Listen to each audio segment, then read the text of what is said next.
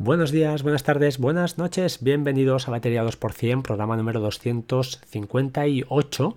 Estoy grabando el martes 24 de septiembre de 2019 y eh, bueno, llevo unos días realmente, no sé, no sé qué pasa, la vida se me lleva por delante y la cosa no, no sale como debería salir. Pero bueno, eh, cosas que pasan, pasaremos esta racha y esperemos que todo se supere lo antes posible. Sin más, eh, comentaros el sorteo del Super Shift, es decir, hashtag Love Super Shift para la aplicación de turnos que expliqué en el programa 257. Y también os dejo el enlace a, por favor, bueno, recordad, citadme a mí, citad al autor, si puede ser, que lo estáis haciendo todos perfecto. Y ah, también comentaros, a raíz de, esto de sorteos y de promociones, que hay un par de podcasts, tanto el de Patuflinks, el de Apps Mac en 8 minutos, como el de Ricky Fernández, el de mm, Cultura Digital, donde os explican eh, cómo conseguir la promoción de Amazon de 18 euros al año si sois, eh, pues por ejemplo, amigos de la USAL, ¿vale? Amigos de la Universidad de Salamanca, tenéis esa, ese permiso de estudiante que yo también tengo ya os digo, yo lo he intentado y no he podido conseguirlo. No sé si a alguien le pasará lo mismo. Me sale como que no hay la promoción, no está disponible para mí. Pero bueno, es lo que hay. Y si alguien quiere, pues dejo el enlace de Ricky Fernández en este caso, que se lleva a la comisión. No he puesto el de Cristian porque creo, creo que la primera vez que quien oí hablar de todo el tema este fue Ricky y hay que ser justos, al menos para mí. Lo podría colocar, ¿eh? Ricky en ningún momento me ha dicho que no absolutamente nada, es más, es justo que cada uno coloque sus enlaces de afiliado. Pero yo de momento, aunque lo tengo, ya alguien me lo pidió el otro día y se lo di, eh, no sé cómo hacerlo exactamente para no, caer en, esta trampa ¿no? que es eh, maliciosa, que luego no sabes si te están diciendo algo porque es bueno o porque realmente pues, eh, hay un interés detrás económico que lógicamente es muy lícito y, que no pasa nada. No, no, critico a nadie y no quiero entrar en, en polémicas, cada uno. De hecho, ya os digo, yo estoy pensando que alguna vez lo pondré porque bueno, las cosas se están complicando al final y bueno, todo lo que pueda pues ingresar sin eh, crear ningún perjuicio a nadie, pues mejor que mejor. También comentaros, cambiando ya de tema, eh, que vuelven los... Eh, bueno, hay, os dejo un enlace en la página que me pareció curiosa, los que tenéis más de 35 o así, supongo que recordaréis una película que se llamaba Juegos de Guerra. Pues hay una página web que os dejo que se llama Vuelven los Juegos de Guerra. Bueno, hay un post de, esta página que el título del blog es el profe de física, Arturo Quirantes Sierra, que no sé quién es.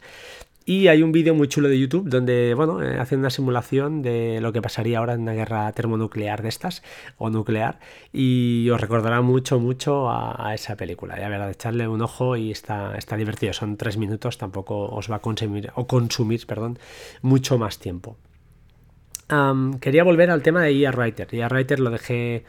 Eh, ¿Os acordáis que os comenté que no era. Estuvimos hablando con Ricky Fernández, que no. Parecía que no era posible desde iOS eh, postear a WordPress eh, con imagen y sí que es posible. Así que si alguien lo quiere, es posible haciendo unas pequeñas trampas, es un poco chapucilla, pero bueno, me carteé con ellos, me envié un par de emails y comentar. En primer lugar, hay que vincular la cuenta de WordPress desde Writer, que esto es fácil, se supone que está hecho. Y hay que tener en consideración una serie de cosas, que en Writer las imágenes a añadir deben estar en el mismo directorio que el Markdown que estáis eh, editando o en una subcarpeta, siempre a nivel inferior.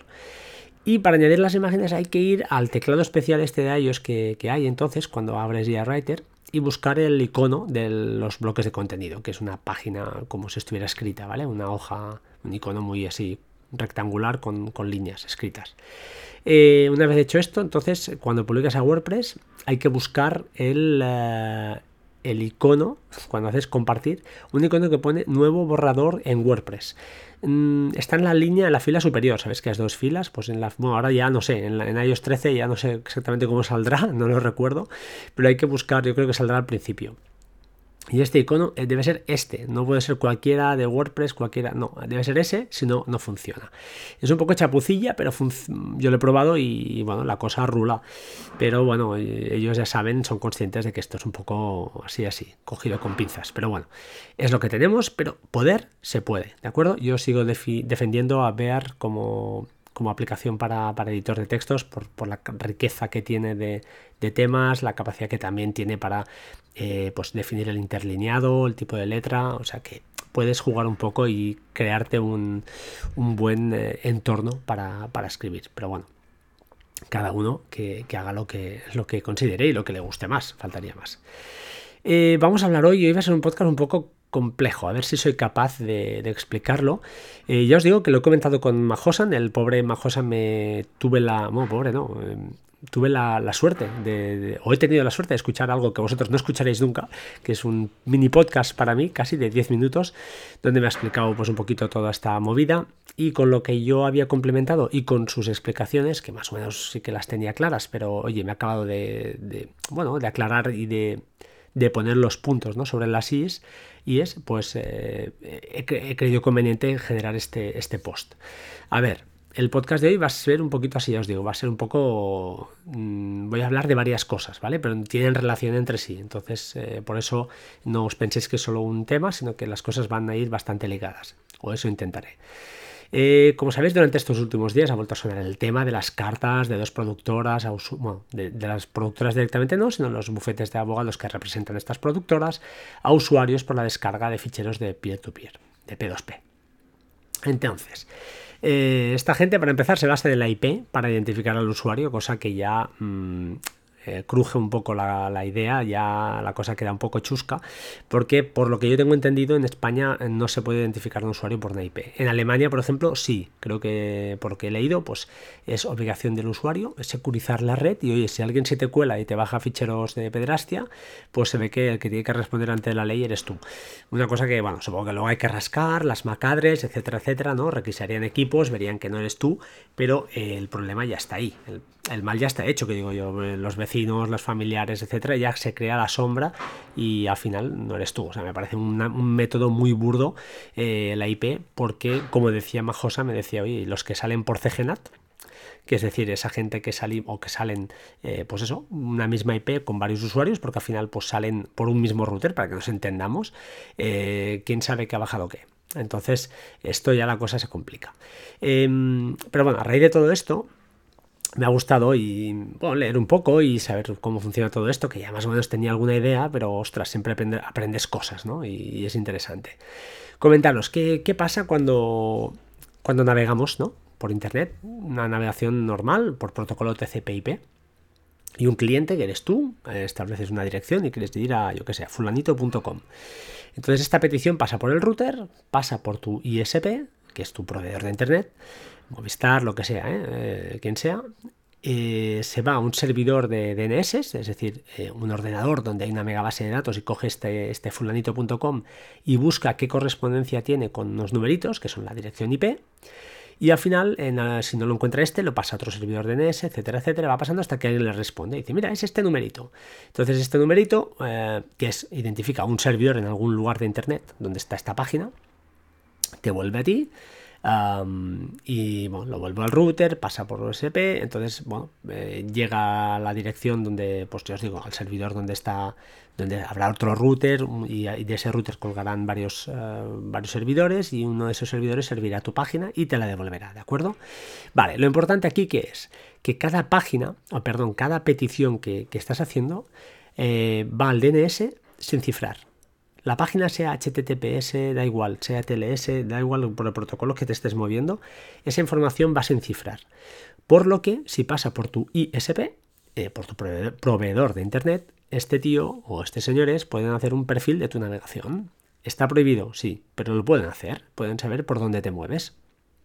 Entonces, Ah, otra cosa también podría ser que un tercero se metiera en medio, eh, un man in the middle o como no sé cómo le llaman exactamente, supongo que sea algo así, y eh, pues viera que quieres ir a gmail.com y lo que hace él es, vale, dime, ¿tú quieres ir a Gmail? Vale, vale, te cojo la petición y te reenvío una página de phishing que se parezca a Gmail, tú entres tu usuario y contraseña y ya te ya te, eh, eh, pues eso, ya te he fusilado el, nombre y password. A ver, habría que ver aquí cómo lo pilla, porque si es HTTPS, verías que la página que él te sirve probablemente no lo tenga, el HTTPS, es HTTP, pero bueno, en un momento dado puede, puede colar y puede pasar alguna cosa de estas. Ah, en definitiva, el operador eh, sabe lo que hacemos, ¿vale? Eh, y prueba de ello es, por ejemplo, que, eh, pues, por ejemplo, en el caso de Netflix, cuando no estaba en acuerdo con Movistar, misteriosamente los que tenían Movistar, pues Netflix, muchas personas tenían problemas de pixelación, etcétera, etcétera. ¿Por qué? Pues bueno, porque Movistar frenaba ¿no? ese tráfico, lo, lo, acotaba un poquito. ¿Y cómo sabía que era el tráfico? Pues porque sabía que era tráfico que iba hacia Netflix, está claro, ¿no? ¿Cómo se puede evitar esto? Bueno, mm, a ver, a ver si lo, explico bien. Eh, como sabéis, y como he dicho, el protocolo HTTPS eh, funciona cogiendo un dominio, ¿vale? Que el usuario ha pedido a, su navegador y eh, enviando esta query al, servidor de, de DNS para que resuelva este IP, ¿vale? Si nosotros utilizamos un protocolo llamado DOH, DNS over HTTPS, es decir, eh, DNS sobre HTTPS, lo que hace es que esta query ya va encriptada dentro de la conexión HTTPS por el puerto 443. De manera que entonces aquí sí que ya el tráfico es totalmente invisible, en este caso para la operadora, es invisible. Ve que hay un tráfico de datos, pero no ve hacia qué dirección eh, te estás dirigiendo ni a dónde vas a ir. Esto estamos hablando de navegación, eh, navegación web, ¿de acuerdo? El protocolo peer-to-peer se basa en esto, pero eh, a día de hoy pues no está encriptado. Como eh, bien decía el amigo Decar en su podcast, pues bueno, una posible solución sería encriptar el, el protocolo peer-to-peer, que esto llegará, no sé, luego lo hablaremos más a fondo, pero bueno. Entonces la idea es que os quedéis con esto. DOH, que se llama, ¿vale? De mayúscula o minúscula H mayúscula, eh, esconde las queries dentro del tráfico regular HTTPS. Entonces, terceras personas que estén snifando el tráfico, por ejemplo, en nuestra red, no son capaces y, lógicamente nuestro ISP tampoco eh, es capaz de, ver nuestro perfil o nuestros hábitos de navegación. Importante no confundir DOH con DNSSEC. Eh, DNSSEC, eh, yo pensaba que, claro, vi los dos nombres y pensé, ostras, no, no, no es lo mismo. DNSSEC lo que es es como una extensión del protocolo DNS, que hace años que funciona, y que se usa para validar que el dominio que has pedido realmente es el que se devuelve. Es decir, que el servidor de DNS que te ha resuelto el nombre y te está enviando esa información eh, es correcta. Hay lo que se llaman, creo que servidores autoritativos o authoritative, no sé cómo se llama en español. Y básicamente lo que te está diciendo es decir, oye, te has pedido el dominio gmail.com, lo que te estoy devolviendo es gmail.com. Es decir, te da un poco más de seguridad para evitar lo que hemos dicho antes, ¿no? Que un tercero se meta por ahí y te diga, no, no, Gmail es esta de aquí. Pues en principio DNSSEC, por lo que yo tengo entendido, eh, es como una extensión, como un protocolo añadido al perdón, una extensión del protocolo DNS, que ya es por sí que va sin cifrar, sigue yendo sin cifrar, pero te da ese plus de decir, oye, si es el dominio que has pedido, lo han resuelto este servidor y es correcto, es como bueno, lo damos como bueno. Pues perfecto. ¿Vale?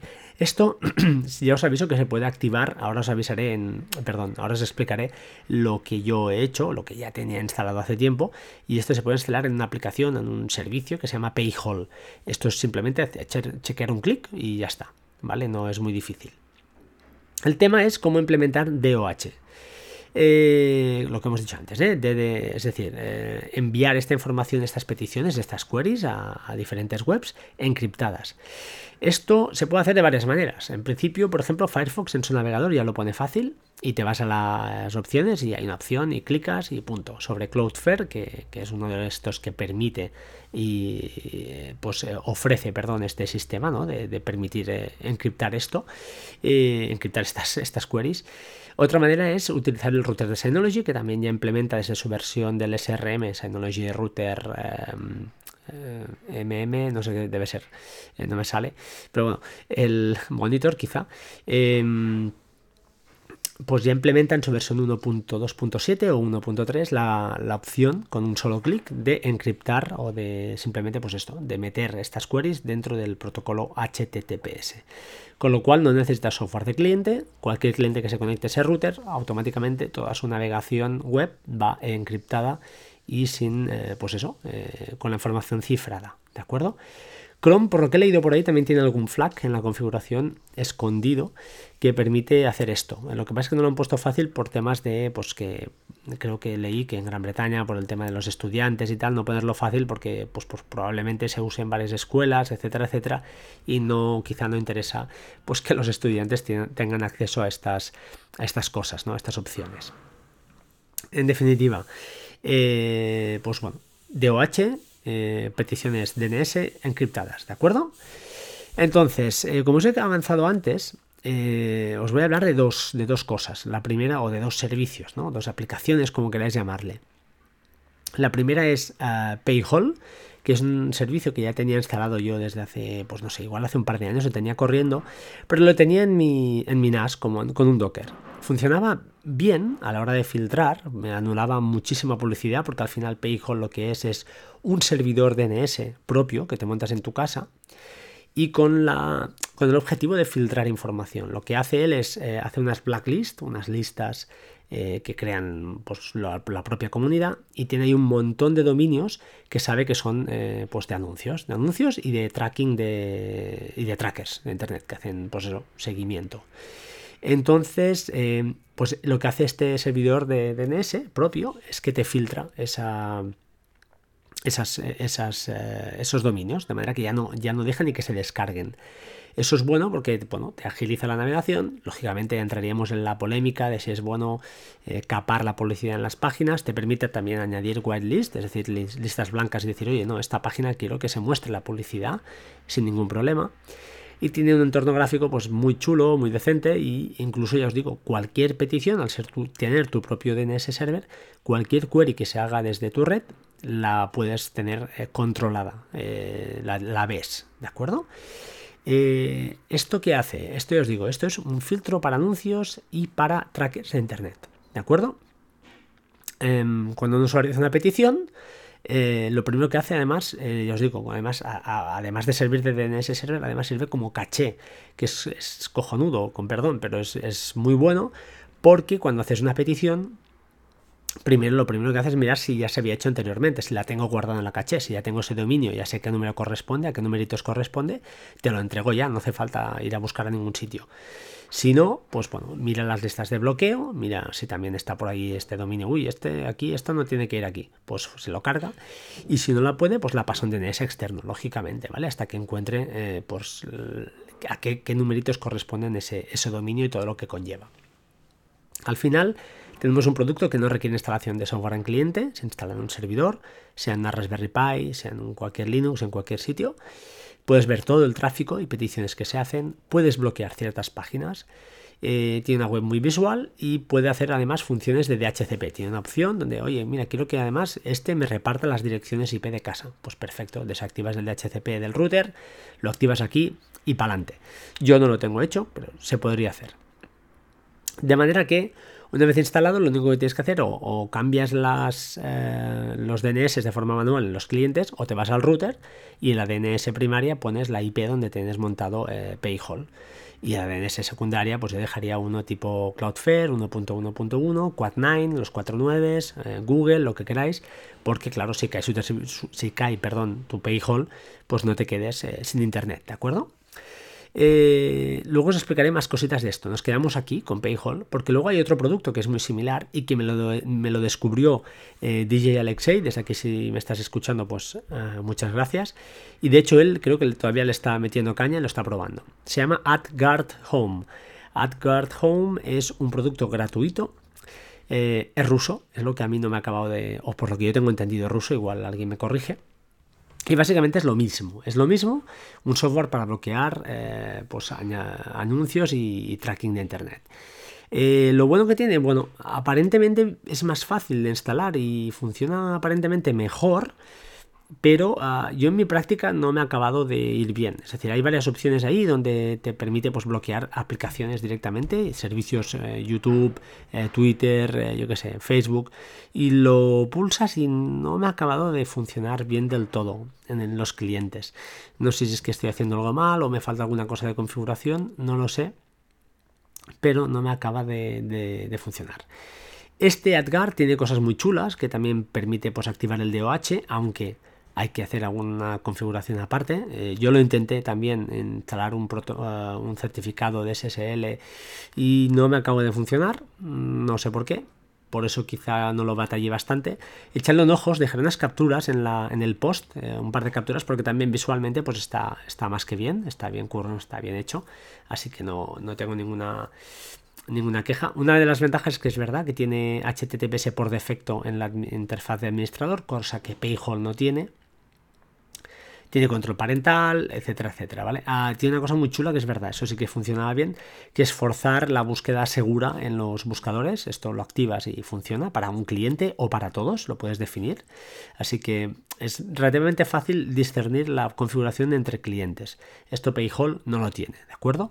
Pero bueno, yo os digo, yo intenté, me tengo que pelear más con él para intentar activar el DOH a través de de, este servicio de AdGuard que actualmente tengo montado pues como Docker en, una Raspberry Pi 4. ¿De acuerdo?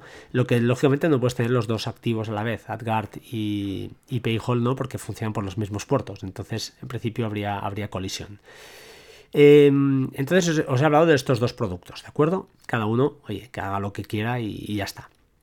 ¿Yo qué he hecho? Yo tengo actualmente Payhole, como os he dicho, corriendo solito en Raspberry 4 justamente para no tener eh, problemas de ancho de banda, ya que todo el tráfico pasa por ahí y necesitaba pues una boca de gigabit, que es la que tiene la Raspberry 4, la Raspberry 3 recordad que es una boca de 100, de 10-100, con lo que bueno, ahí tendríamos un cuello de botella. Y he instalado, además de Payhole, he instalado un producto o un servicio llamado DNS Crypt. No os voy a hablar en profundidad hoy de DNS Crypt, lo voy a dejar para otro, otro podcast porque tiene sus historias también por ahí. Parece un producto que se medio, medio abandonó, luego lo recogió el guante otra persona, bueno, una historia. Pero la función o la historia es que eh, funciona muy bien. O al menos a mí me funciona muy bien. ¿Y qué hace? Pues bueno, básicamente lo que hace DNS es un protocolo que autentica las comunicaciones eh, entre el cliente DNS, entre nosotros, y un resolvedor de, DNS, que sería pues un, eso, un DNS server, y lo hace de forma encriptada. De manera que es eh, pues un poquito parecido al DOH. Por decir que según lo ponen allí, dicen que es mejor. No lo sé. Dice que autentica y os dejaré el enlace de la página donde pone una comparativa y en principio dice que es mejor, por lo que pone aquí, yo no lo sé, realmente no lo sé porque habla de conceptos que desconozco, y dice que es algo mejor que el DNS sobre SSH, que el DNS sobre TLS, que el DNS sobre HTTPS, que es el que hemos comentado antes, en fin, que es el mejor de todos. Desconozco si es así, repito. Lo que sí que a mí me funciona muy bien, bastante rápido, y la verdad es que estoy contento. De momento no lo voy a tocar y me ha parecido relativamente fácil instalarlo, ¿vale? Os lo explicaré en otro podcast cómo se instala, pero según la respuesta que tenga, que tenga perdón, este episodio, pues eh, lo, lo indagaré un poquito más y os explicaré mejor o no, ¿vale? Ya veremos. Entonces, de esta manera, pues he conseguido tener mi tráfico eh, de queries o de peticiones em, de navegación eh, encriptadas. ¿Por qué? Pues porque no quiero que mi proveedor de internet sepa, sepa por dónde voy. ¿Por qué voy a sitios raros? No, no voy a ningún sitio raro, pero bueno, tal como se está poniendo todo, que cualquiera, pues parece que somos terroristas todas las personas, o casi todas, o algunas pues eh, mejor, eh, oye, mejor cuidarse. No sé, es lo que al final también es un poco como experimento social y como método de aprendizaje, ¿vale? No, no hace falta ir más allá, simplemente es una razón de, bueno, de probar cosas y, lógicamente si eso tengo que explicar, que funcionen, haberla, haberlas probado y que funcionen, si no, mal invento. Entonces, eh, cambiemos un poquito de tercio, ya sé que es un poco largo hoy, pero bueno, mm, voy a hablar un poquito de lo que es el tema de los torrent, que es toda la movida que he empezado hablando. De hecho, he empezado, hablando de todo eso, ¿no? Eh, vi un tweet de, de Majosan que decía, oye, pues bueno, varios me estáis preguntando por VPNs como NordVPN, hay varios servicios de VPN externos, donde pues eh, si contratas un servidor de VPN, ¿qué pasa? Que tu petición de peer-to-peer o de una página web, de lo que sea, eh, no saldrá por tu router, saldrá por el router de, ese, de esa VPN contratada. ¿De acuerdo? De manera que entonces aquí ya la cosa eh, pues queda más disgregada y tus, que, mm, tu operadora ya no tiene tan claro lo que has descargado. De hecho ya no lo ve porque lo, baja, lo bajará, eh, ya os digo, el servidor de VPN que tengas contratado y a través del cual tú sales a Internet. Em, entiendo que sabéis más o menos lo que es una VPN, ¿vale? entiendo que es decir, si tú contratas una VPN, pues, eh, puedes salir por, normalmente ofrecen la salida por varios servidores de varios países y puedes simular, entre comillas, pues que estás, por ejemplo, en Estados Unidos, que estás en, yo qué sé, en Rumanía, en Bélgica, no sé, puedes simular porque al final tu IP eh, por la que tú navegas no es la de tu casa, sino es la de, la de ese servidor donde está ubicado, ¿de acuerdo? Entonces aquí tenemos una gran ventaja que si subcontratas una VPN, pues eh, tienes una, privacidad, ¿no? Porque tu ISP no, sale, no sabe tus hábitos de navegación. Además tenemos eh, seguridad, pues bueno, eh, sí, porque si alguien te lee el tráfico estará encriptado, porque cuando creas una VPN se crea un túnel eh, y está, ese tráfico está encriptado. Imaginaos, por ejemplo, que tenéis una VPN ya sea en casa, con nuestro servidor NAS de Synology, que yo por ejemplo tengo, y el caso que ha explicado, se ha explicado mil veces. Tú estás en un bar, en Starbucks, te vas a conectar a la Wi-Fi, pues si te conectas a través de tu VPN, Cualquiera que esté snifando tráfico ahí, por mucho que estés dentro de la Wi-Fi, eh, no va a pillar nada porque tu tráfico, tú no estarás navegando a través de, no estarás saliendo realmente a través de esa, del router del Starbucks, sino que estarás saliendo a internet a través de tu router. Lo que harás con lo que estarás haciendo es un túnel de datos y es como si, si estuvieras sentado en el, en el sofá de tu casa, exactamente lo mismo. ¿De acuerdo? Así que bueno, esa es la gran ventaja.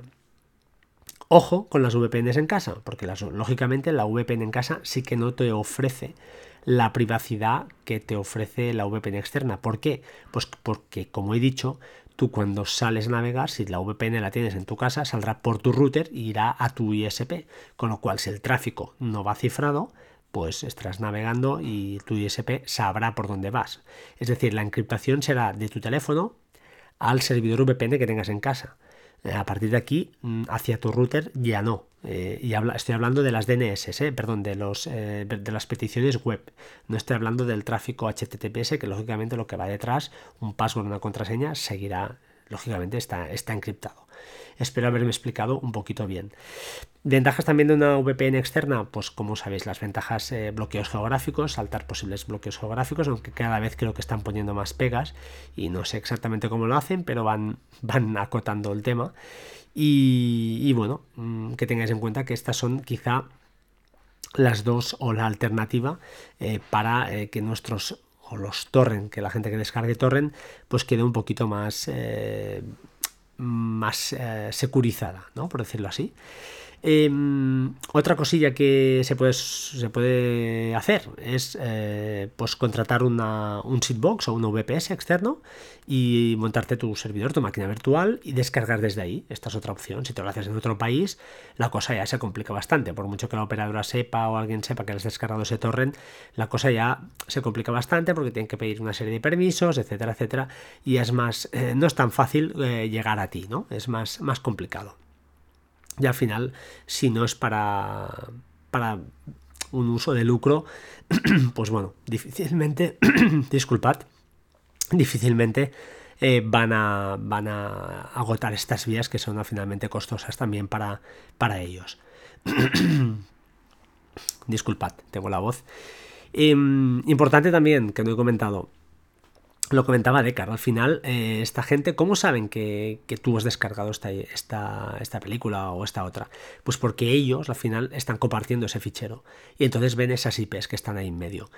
Eh, como me comentaba Decar, perdón, me comentaba el amigo em, Mahosan, si se encriptara el tráfico peer-to-peer -peer, estaríamos en las mismas. Si esta gente se mete en medio y comparte ese fichero, también en teoría, a no ser que se hicieran alguna serie de cambios, que no sé cuáles exactamente, la verdad esto me supera, em, tú eh, si estás compartiendo algo, pues ves las IPs que te están, eh, que están sedeando ese fichero y ves quién está compartiéndolo, con lo cual no solucionaríamos nada si yo estoy también entrando de este modo, ¿no? Es decir, comparto el fichero y a ver quién pica, ¿no? Lo pongo ahí y a ver quién, quién empieza a picar. Otra medida más o menos de seguridad es utilizar trackers privados. Hay una serie de trackers que se entra por invitación y entonces ahí se comparten siempre sin ánimo de lucro, que yo sepa, eh, pues eh, ficheros, ya sean películas, series, etcétera, etcétera. Y eh, eso es más cerrado, es un coto más cerrado. Estos, estos sedeos son entre gente que está dentro de ese propio... Em, ya os lo diré, de ese propio club, para decirlo así, y lo que, pues lógicamente una de las prohibiciones es compartir esos ficheros fuera. ¿Por qué? Pues para no caer en estos, en bueno, en estos errores no, sino simplemente porque es una cosa más cerrada y más acotada. Quieren tener controlado además, eh, pues bueno, las calidades, también mm, también es bueno porque la calidad, ya no solo la calidad, sino la autenticidad de los ficheros, pues es mucho más certera, no tienes sorpresas, que ahora no sé cómo está el tema, pero bueno, si los que descargan torrent, pues ellos sabrán si de lo típico, pone el nombre de una película y cuando lo bajas, pues es otra cosa, ¿no? Estas cosas habían pasado antiguamente, ahora realmente no, no sé si está pasando o no, pero bueno, es otra medida de cuando usas trackers eh, privados de asegurar de que lo que se está descargando pues es auténtico, ¿no? Es lo que estás, eh, lo que quieres descargar. Em, más cosas. Diría que, diría que ya estoy. Ah, vale, sí, una solución que vi por ahí, que me pareció curiosa, es que hay un Docker, hay un Docker que lleva OpenVPN y Transmission, todo junto, ¿vale? Está ahí metido. Y la OpenVPN te permite, mediante los parámetros de configuración del Docker, definir un, pues eso, un, un, perdón, un servicio de VPN de terceros, ya sea NordVPN, los que sean, no sé, ahí, solo me sale este y creo que hay, varios, hay muchos más. Eh, entonces te permite configurarlo y lo que hace es que solo eh, pues se conecta a este servicio de VPN cuando está descargando un torrent. Me ha parecido curioso, os dejaré el enlace en el post también, no lo he probado, no lo he probado la verdad, pero tiene, tiene, bueno, tiene buena pinta, ¿no? Me parece interesante la idea de que, bueno, así solo... Eh, al hecho de usar un VPN siempre es algo más lento la navegación, porque al final hay una encriptación y vas a otro servidor, con lo cual la cosa siempre va un poquito más, más lenta que la navegación convencional. Pero me ha parecido original esta manera, además creo que hay unos scripts allí que lo que hacen pues es, eh, te permiten incluso un modo de instalación en Synology, ¿eh? por si alguien tiene unas de Synology y lo quiere, lo quiere pelear, pues eh, te permite configurar una serie de scripts de manera que cuando hay un torrent, ¡pum!, se conecta a la VPN, cuando ya has descargado los torrents, pues creo que deja de, de conectarse o no sé si le puedes definir un tiempo de espera, no lo sé pero la idea está ahí, ¿vale? Así que, bueno, que sepáis un poquito cómo va todo esto. Creo que con esto he acabado. No sé si he sido muy lioso. Espero haber sido lo más claro posible. Si quedan dudas, pues oye, intentaré resolverlas, pero ya os digo, no soy ningún experto, no quiero sentar cátedra.